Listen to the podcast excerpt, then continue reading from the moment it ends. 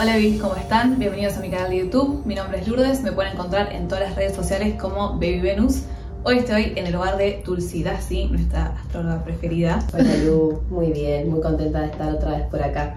Va a ser muy hermoso. A ella la pueden encontrar en las redes como tulsidasi.astroyoga. Estoy en Instagram por ahora, a punto de lanzar la página. Ya avanzamos un montón. Ahí, que materializando cosas. Hoy queríamos hablar de un tema que es muy popular, pero yo personalmente siento que la gente no lo entiende tanto, que Mm. es el tema de los espejos, ¿no? ¿Qué es la ley del espejo sería? Sí, la ley del El espejo. espejo. La ley que dice que todo lo que nos duele o nos molesta de la afuera está en nosotros. Como vos decís, hay algunos puntos en que uno dice, no, pero yo no soy así. Es muy típico decir eso. Cuando nos molesta algo de alguien, que una persona nos maltrata o nos agrede o nos ignora o hace algo que no nos gusta, decimos, no, yo no soy así. Es la primera reacción. Tiene varios matices, no es algo tampoco tan lineal.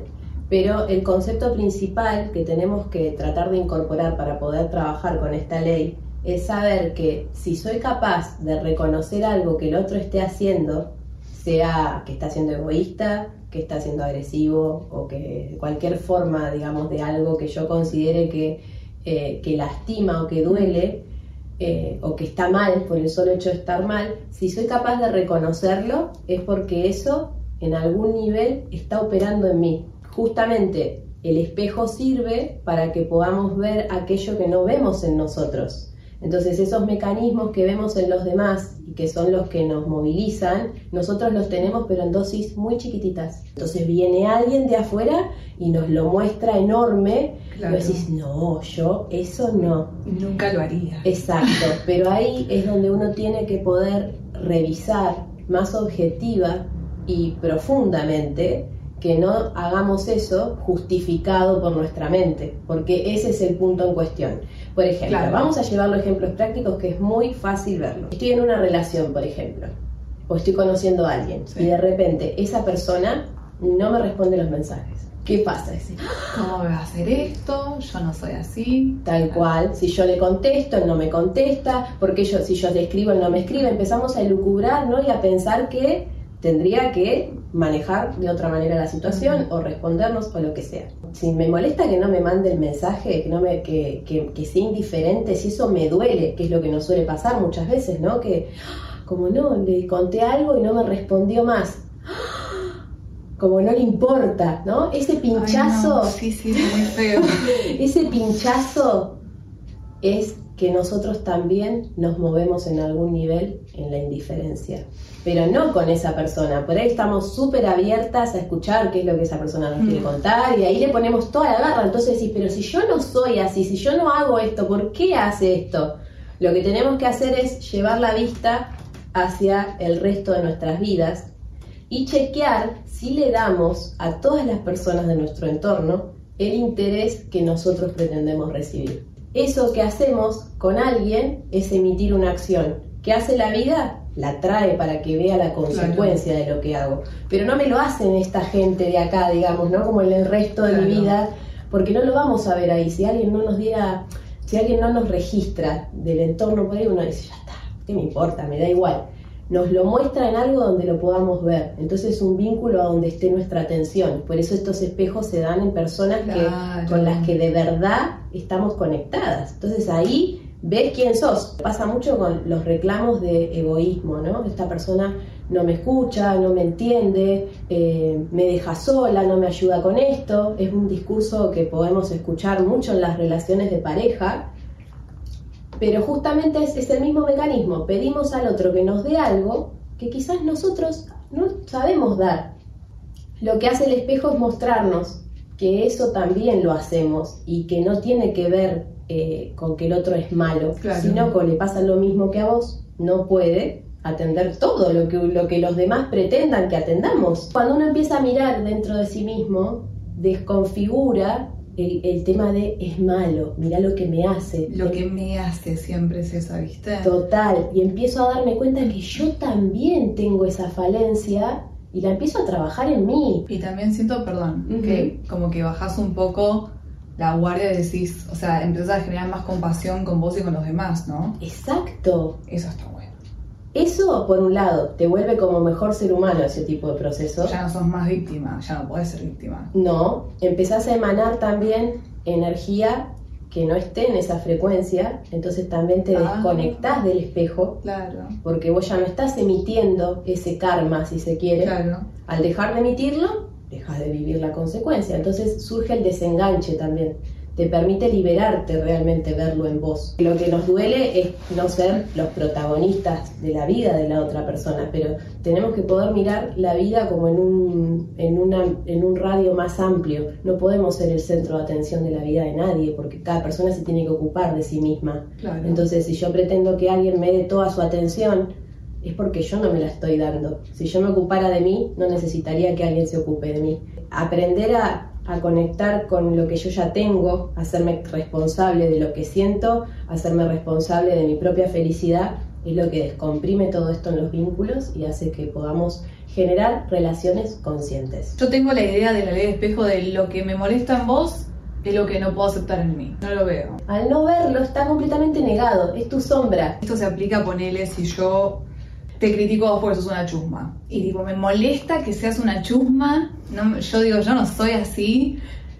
Pero en cierto sentido sí, ¿no? Primero porque lo puedo reconocer. Si yo no supiese lo que se siente ser chusma, lo que es una chusma, Tenés que decodificar bien qué es lo que te molesta del, del chusmerío. ¿Qué es lo que te. ¿Cuál es el, el matiz energético gusta que eso, está es de- más de- adentro. Exacto, es más adentro, no es solo la acción. ok, entonces me molesta que vos seas chusma. ¿Qué significa para vos eso?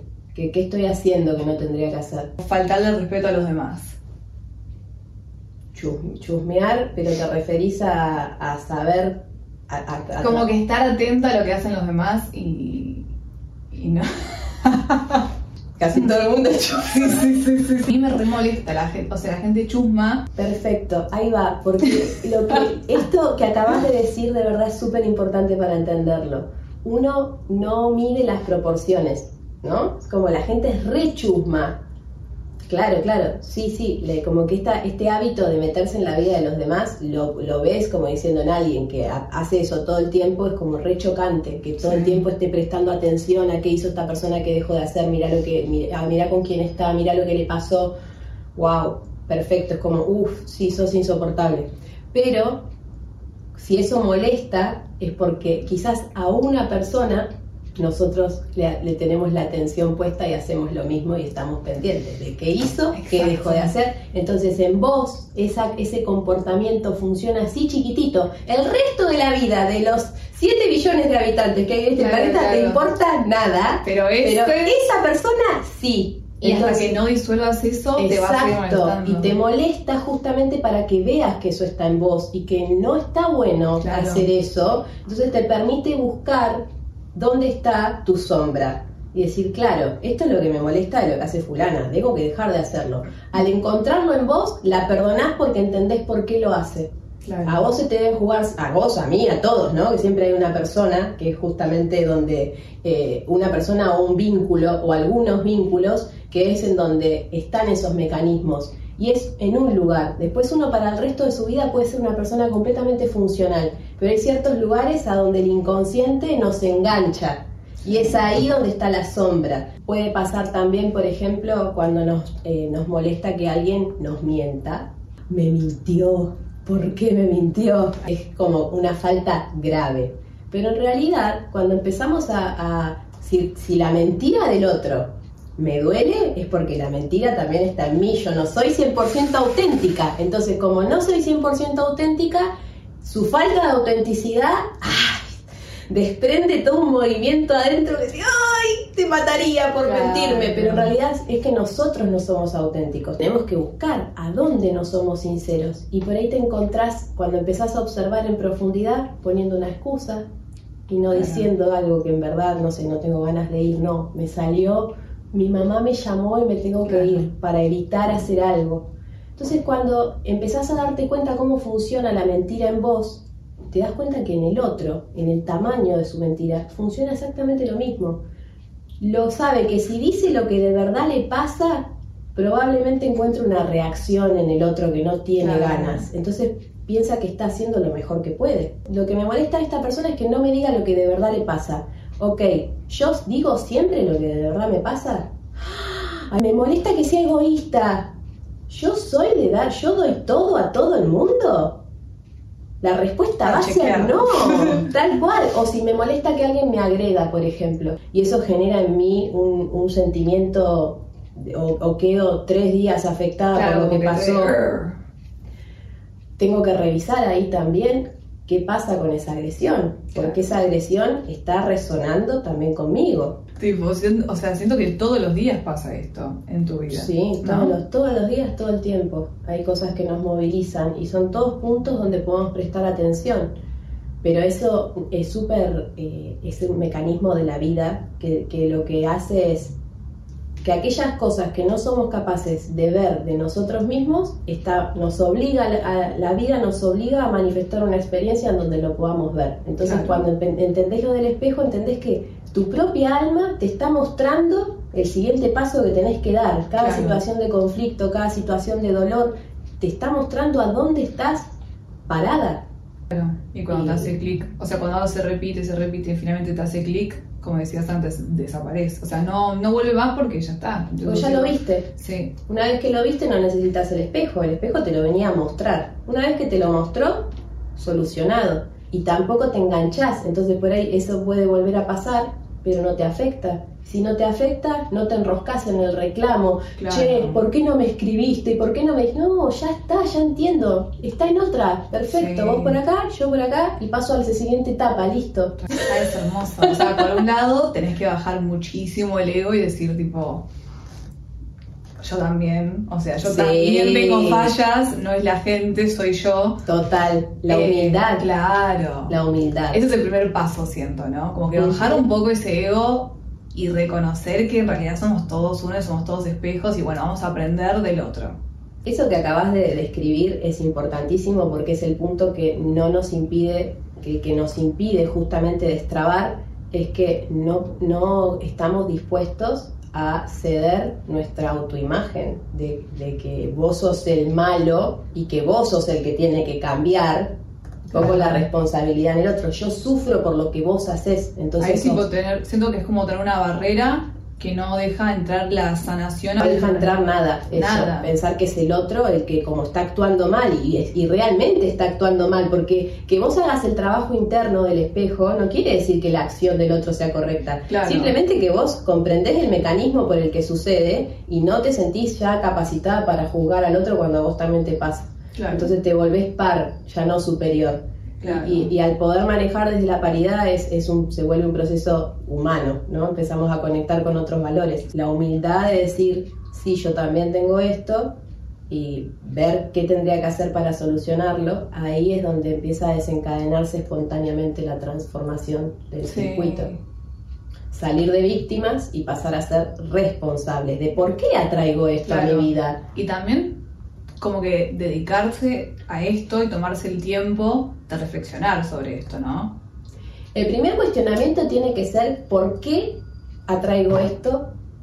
Que, sea, entendiendo que si lo estoy atrayendo es porque lo necesito. Y se ve muchísimo, perdón, pero con las parejas que son tóxicas. Claro. ¿O no? Sí, que son el caso ejemplar. Es como un loop vicioso en el que las personas dicen, no, me hace todo esto a mí. ¿Y qué se le dice a una persona así? Porque sí es válido que te sientas muy mal y es válido que te sientas víctima, pero ¿cómo, o sea, ¿cómo puede ser una persona para empezar a salir de esas? Lo primero es entender que si estás en una relación en que hay formas de disfunción, por ejemplo, mentiras o ausencias importantes, no te acompaña, no te escucha, eh, no te valora, te desprecia, hoy aparece, mañana no, más de lo primero por lo que hay que empezar es a preguntarme por qué acepto esto porque la víctima también queda mucho tiempo en el tratar de mostrarle al otro lo que me estás haciendo, por qué no me llamaste si me tendrías que haber llamado, por qué no viniste, por qué no estuviste, por qué me mentiste,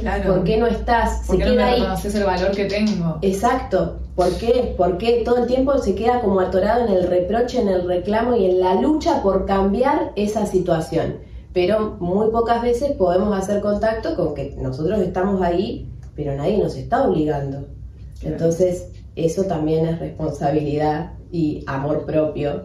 Mm. Y empezar desde, ese, desde esa base, ¿no? De decir, bueno, eh, dejar de, es, que todo radica en lo mismo, dejar de, echarle la culpa al otro de lo que siento y empezar a hacerme responsable por lo que elijo y sostengo en mi vida. Entonces desde ahí puedes arrancar y después sí, teniendo eso en claro y retirando el foco de la persona, sino empezando a entender qué me muestra esta persona, porque también podemos llegar a un estadio en el que sepamos esto, lo tengamos claro, pero aún nuestras emociones no nos dejen ir. El miedo, el vacío, la angustia, como que dicen, no, no, no, no quiero perderlo. Eso es porque todavía tenemos que estar en esa relación, pero hay que saber que lo que nos está conectando son todos esos enganches emocionales y decir, bueno, ¿qué es lo que me está mostrando esta persona? ¿Qué es lo que hace? Y ahí empezar a ver esto, eh, es indiferente conmigo. Bueno, empezar a revisar en tu vida dónde vos sos indiferente, porque probablemente esa persona, sumergida en su propio drama emocional, tenga un montón de falencias en un montón de otros lados y no sea capaz de verlo porque está tan enroscada en lo que le está pasando que a lo mejor ella también falla como amiga, como hermana, en su trabajo. En esta situación especial es tipo, tenés tanta tensión en esta pareja que no conseguís lo que querés que sos indiferente ante sus amistades. Eso pasa siempre. Y no te das cuenta. Exacto. Entonces, ¿y qué te está mostrando la indiferencia? Bueno, busca dónde sos indiferente vos. Y ahí empezás a mirar tu vida y decís, ah, claro, no, no, estoy dejando todo de lado.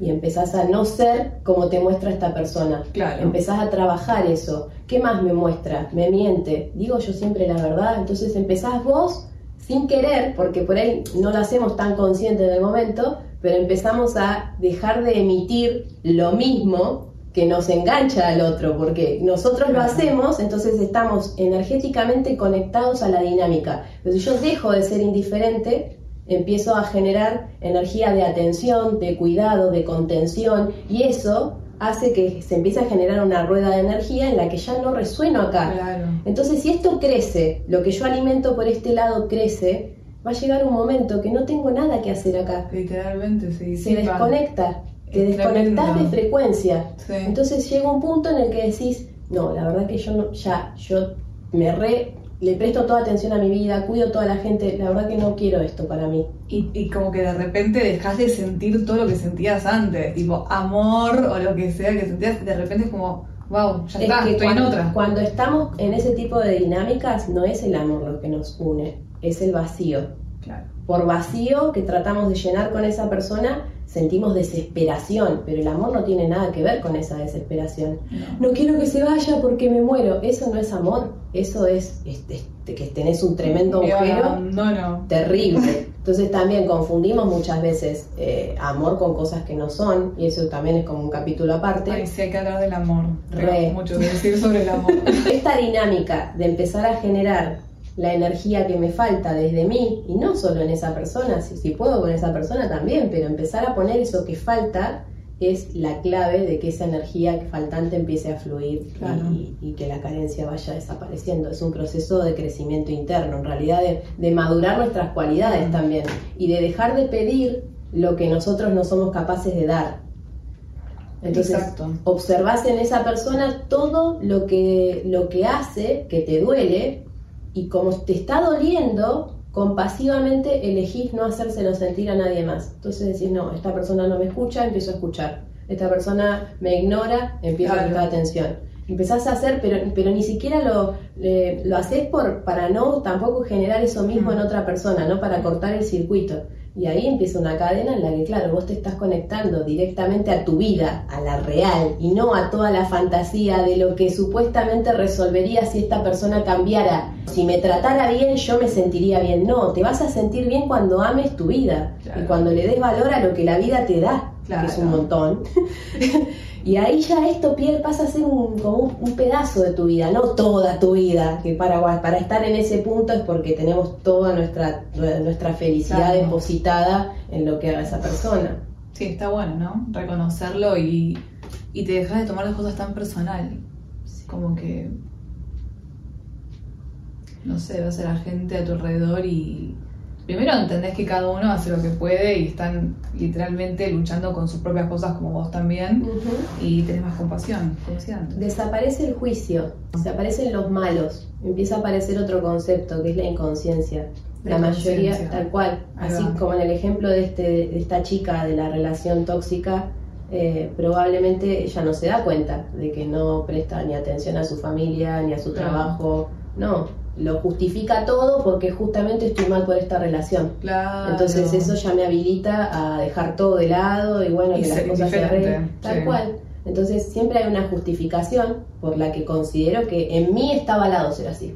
Claro. Y hay que dejar de justificar. Justamente. Otro punto. Hay que hacer como una lista de cositas a acordarse. Dejar de justificarte por acciones que te molestan en el otro también que vos haces. Lleva todo un tiempo. Entonces, cuando te empezás a dar cuenta que es tan difícil, decís, ah, claro, bueno, me da lo que puede, está bien, me arreglo con eso, deja, está bien, no hay problema, y sigo tratando de, buscar en mí, ¿no? Eso que, que me falta. Claro, hermoso. Es precioso, es un, es un camino precioso, la verdad que sí.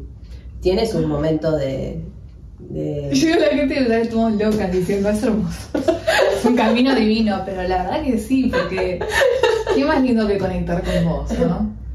Sí, qué más lindo que ser auténtico o que ser libre. O, libre, es eso. Ser libre, y no, no necesitar que los demás hagan cosas para, para que te sientas bien. O, sí, o para sentirte valiosa o amada, que, que eso venga de adentro tuyo. Es wow, es un tesoro que no tiene precio, es algo que no se puede comprar, así que aunque lleve tiempo, eh, vale la pena recorrerlo. Eso.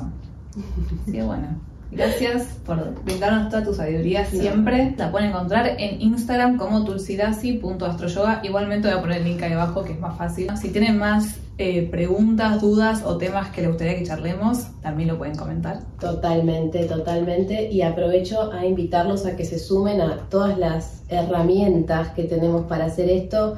Para mí la fundamental, que es, de hecho vamos a probar hoy, es el yoga. Eh, el yoga es un, un instrumento increíble para hacer todo este proceso desde como desde generar lugar interno, aprender a manejar lo que sentimos, usar la respiración como un, vehículo para la autorregulación, que es tan importante. Eh, y bueno, hay un espacio abierto siempre los miércoles a las 7 de la tarde, al que se quiera sumar son bienvenidos. Y que también sirve mucho, eh, como siempre hablamos, ¿no? que mi principal función es la astrología para ver un poco las sombras más grandes que vamos a tener y espejar se pueden ver muy claramente desde la carta natal y por qué atraemos determinados, determinados patrones a nuestra vida. Es muy útil ver, verlo eso como un mapa y una guía, así que que sepan también que hago lecturas de cartas natales. tremendas lecturas de cartas natales, en serio, en serio. O revoluciones solares también, eh, bueno, muchas cosas dentro de la astrología y, también el Reiki, que es un gran camino para, para sostener ese proceso en verdad. El Reiki funciona desde la canalización de energía en estado puro, ¿no? Que entendiendo un poco que en estado original todo es amor y después lo, lo, transformamos a través de lo que pensamos, los juicios que ponemos a las cosas, lo, lo bajamos de calidad y, lo convertimos en algo, se vuelve una expectativa, se vuelve un deseo, se vuelve otra cosa y eso empieza a generar peso, ¿no? Pero esa carga es solo energía que está eh, contaminada, por así decirlo, por la mente. Pero si la vuelvo a sostener en amor, va perdiendo todo eso que es falso, todo eso que no, no, tiene, un, no tiene un sostén original, puro, y no hay nada que lo retroalimente, salvo nuestra propia mente. Entonces esa emoción se quema y se reincorpora al flujo del amor. Así que las sesiones de Reiki sirven muchísimo para generar esos espacios en donde poder transmutarlo. Y bueno, aprovechando este espacio que sé que te sigue mucha gente, la verdad que me encantaría que, sí, que, que busquen. Muchas gracias y nos vemos. Besos a todos.